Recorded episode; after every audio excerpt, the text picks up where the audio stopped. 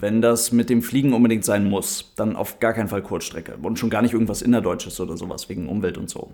Aber jetzt auch nicht die allergrößte Langstrecke fliegen, es ist ja klar, es sei denn, es muss halt. Ne? Aber dann natürlich ohne den ganzen Schnickschnack, also nicht Business Class oder sowas, sondern dann logischerweise das günstigste Economy Class Ticket, weil alles andere muss ja nicht. Ja, irgendwie gar nicht so einfach. Wir sprechen heute mal ein bisschen über das Thema Effizienz. Und keine Angst, das wird jetzt keine Lobeshymne aufs Fliegen oder ein, ist ja alles gar nicht so schlimm, sondern wir versuchen einfach mal, uns so ein paar interessante, realistische und dann hoffentlich auch spannende Punkte zu dem Thema rauszusuchen. Viel Spaß damit!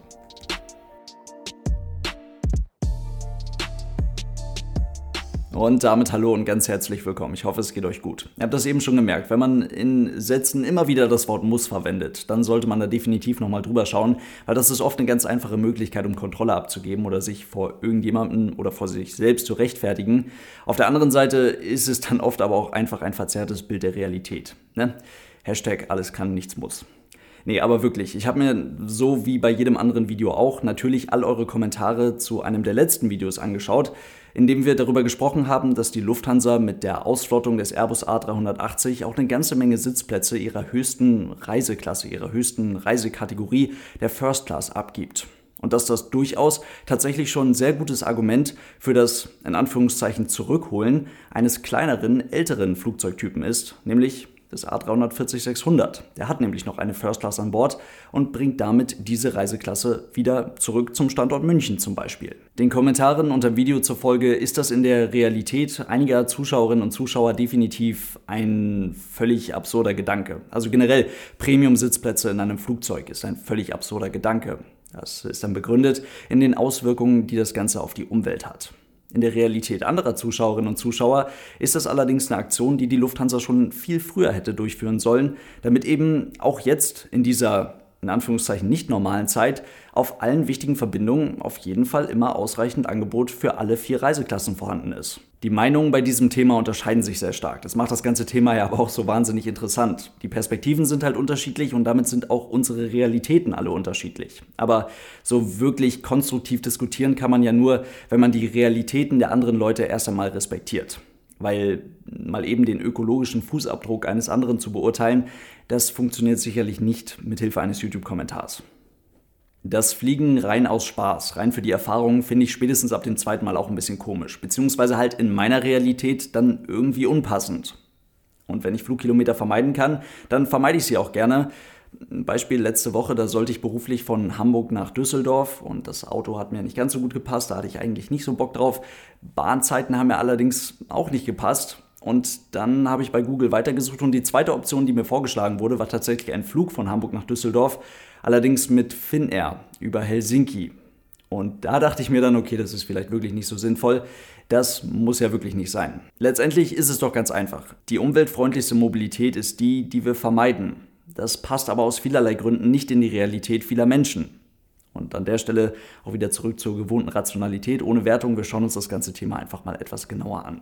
Und auch da erstmal eine ganz einfache Sache. Wenn ihr zum Beispiel im Urlaub mit dem Flugzeug von Hamburg aus auf eine kanarische Insel fliegt, nach Teneriffa, dann könnt ihr davon ausgehen, dass das Flugzeug bei der Landung am Zielflughafen, je nach Flugzeugtyp, je nach Wetter, je nach Flugroute und so weiter, im Schnitt etwa 15 Tonnen leichter ist als noch beim Start. Da passiert also eine ganze Menge. So ein vollbesetzter Airbus A321 mit 215 Leuten an Bord verbraucht auf dieser Strecke ungefähr 3000 Kilogramm Kerosin pro Flugstunde. Also umgerechnet etwa 3750 Liter Kerosin pro Flugstunde. Und das sind bei den 215 Leuten an Bord etwa 2,45 Liter pro Person pro geflogenen 100 Kilometern. Das ist die elegante Art und Weise, das Ganze runterzurechnen. Das ist ja auch gar nicht falsch und das schafft ja auch eine gut nachvollziehbare Vergleichbarkeit zu den Werten, die man beispielsweise vom eigenen Auto kennt. Allerdings fällt bei dieser Betrachtung so ein bisschen, muss man fairerweise dazu sagen, so ein bisschen hinten runter, dass man mal eben an einem Vormittag 3550 Kilometer zurückgelegt hat. Mindestens auf dieser Verbindung. Und dann kann man das eben auch etwas anders betrachten.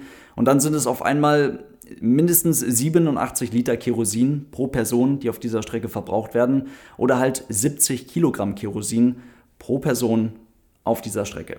Und was jetzt mit diesen 70 Kilogramm Kerosin während des Fluges passiert, ist im Detail ziemlich spannend. Der Airbus A321, den wir uns für diese Verbindung ausgesucht haben, der drückt in einer der fünf Flugstunden ungefähr auf dieser Verbindung über 800.000 Kilogramm Luft durch seine beiden CFM 56 Triebwerke.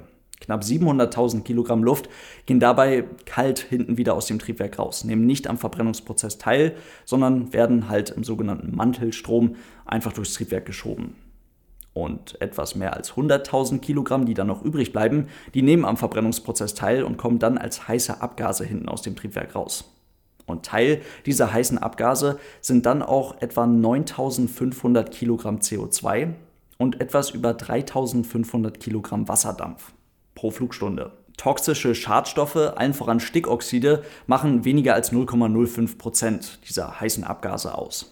Aber wenn wir diese Werte jetzt alle mal so ein bisschen überschlagen, dann kommen wir also darauf, dass dieser Airbus A321 auf unserer Beispielverbindung nach Teneriffa auf einem Kanaren-Urlaubsflug mal eben 47.500 Kilogramm CO2 ausstößt und etwa 17.500 Kilogramm Wasserdampf.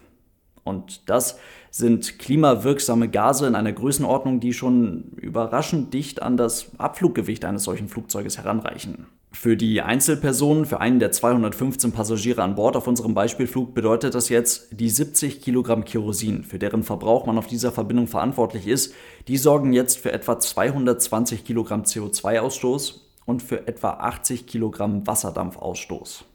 Ein VW Passat Variant, aktuelles Baujahr, müsste mit einem 150 PS Dieselmotor für diesen CO2-Ausstoß etwa 2100 Kilometer weit fahren. Über diesen direkten CO2-Ausstoß hinaus emittiert ein Flugzeug weitere Stoffe und Gase, die zusammen mit dem CO2 direkte und indirekte Auswirkungen auf das Klima haben. Dort wird es dann im Detail ziemlich kompliziert. Deswegen hat die Wissenschaft zur Vereinfachung hier zum Beispiel einen sogenannten Radiative Forcing Index eingeführt, welcher wiederum stark vereinfacht besagt, dass die direkte Erwärmungswirkung aller Schadstoffe des Flugverkehrs etwa dreimal höher ist als die des direkt ausgestoßenen CO2s alleine. Für eine weitere Vereinfachung und für eine bessere Betrachtung lassen sich dann also die Auswirkungen mit dem Faktor 3 wiederum in eine Menge CO2 in Kilogramm umwandeln, was dann für unseren Beispielflug von Hamburg nach Teneriffa bedeutet, dass pro Person Emissionen von mehr als 650 Kilogramm CO2 unterm Strich stehen. Also ungefähr 6000 Kilometer Passat fahren. Wer kennt sie nicht? Des Deutschen liebste Messeinheit für die Beurteilung des ökologischen Fußabdrucks. Das waren jetzt eine ganze Menge Zahlen. Und an der Stelle muss man definitiv noch einmal dazu sagen, je weiter man das jetzt betrachtet und je weiter man jetzt rechnet, desto mehr Kompromisse muss man eingehen, weil man ganz viele teilweise sehr entscheidende Faktoren einfach hinten runterfallen lässt. Beispielsweise das Thema Auslastung der Flugzeuge. Hier sind Billigfluggesellschaften wie Ryanair oder EasyJet richtig stark dabei. Die schaffen es zu normalen Zeiten, in Anführungszeichen, ihre Flugzeuge während des Sommers deutlich über 90 Prozent im Schnitt zu füllen. Und das sorgt dafür, dass letztendlich der Pro-Kopf-Verbrauch ziemlich gering ist. Weil es leuchtet ja ein, wenn wir unseren Beispielflug von Hamburg nach Teneriffa jetzt mit nur einer einzigen Person an Bord durchführen, dann verbraucht der damit deutlich leichtere Airbus A321 auf dieser Verbindung jetzt vielleicht nicht mehr 3000 Kilogramm Kerosin pro Flugstunde, aber halt eben dann doch 2300 Kilogramm Kerosin pro Flugstunde. Was wiederum dafür sorgt, dass der Pro-Kopf-Verbrauch auf 100 Kilometer wahnsinnig hoch ist. Das wäre dann eine Auslastung von 0,5%, Prozent, sogar etwas weniger. Nicht machen, das ist nicht so effizient. Gut, Kurz-, Mittel- und Langstrecke, das macht auch noch einen riesen Unterschied. Auf Kurzstrecken bis 800 Kilometern sind der Pro-Kopf-Verbrauch und die damit verbundenen Emissionen auch nochmal vergleichsweise hoch, weil ein großer Teil der gesamten Flugzeit halt eben durch die treibstoffintensive Steigphase eingenommen wird. Auf mittel- und kürzeren Langstrecken sinkt dieser Wert des Pro-Kopf-Verbrauches immer und immer weiter ab, bei gleichbleibender Auslastung. Bei längeren Langstrecken steigt der Wert dann langsam immer und immer weiter an weil das Flugzeug, ganz einfach gesagt, auf den ersten 15 Flugstunden ja schon den Treibstoff mitschleppen muss, welcher erst für die 16. Flugstunde gebraucht wird. Mit anderen Worten, jedes Flugzeug hat beim Thema Pro-Kopf-Verbrauch irgendwo seinen Sweet Spot und das liegt bei größeren Mittelstrecken-, Langstreckenflugzeugen so ungefähr zwischen 4 und 6 Stunden Flugzeit. Und dann Buchungsklassen, was uns zur Beantwortung der Frage aus dem Videotitel bringt. Ist, glaube ich, ganz klar, je mehr Luxus man sich an Bord eines Flugzeuges gönnt, je mehr Platz man sich an Bord eines Flugzeuges gönnt, desto größer ist letztendlich für diesen Flug der ökologische Fußabdruck. Genaue Werte zu diesem Thema zu finden, ist gar nicht so einfach, denn es kommt ja auch hier natürlich wieder ganz klar auf einen Haufen an unterschiedlichen Faktoren an. Ein First-Class-Sitz sieht anders aus als ein Economy-Class-Sitz, kann bei manchen Fluggesellschaften tatsächlich das Sechsfache des Platzes einnehmen, die durch einen Economy-Class-Sitz eingenommen werden.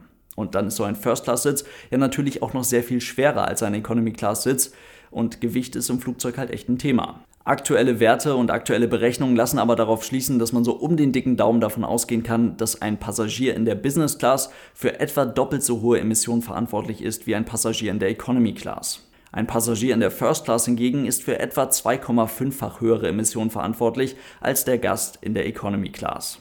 Das sind eine ganze Menge Zahlen. Was ihr damit macht, ist euch überlassen, aber ich habe beim Schreiben des Skriptes zu diesem Video herausgefunden, dass das echt ein unfassbar großes Thema ist, wo man an sehr vielen Stellen ansetzen kann. Und das würde ich gerne mit euch machen. Also ich freue mich da sehr drauf. Ich wollte heute eigentlich in diesem Video noch über das Thema Betriebskosten sprechen, was ein ganz großer Unterschied zum Thema Treibstoffkosten ist. Kleiner Funfact dazu, welcher sich auf jeden Fall auch im nächsten Video zu dem Thema wiederfinden wird. Wusstet ihr, dass der Airbus A380, hätte man ihn auf Treibstoffkosten optimiert und nicht auf Betriebskosten, tatsächlich etwa 11% weniger Treibstoff verbrauchen würde?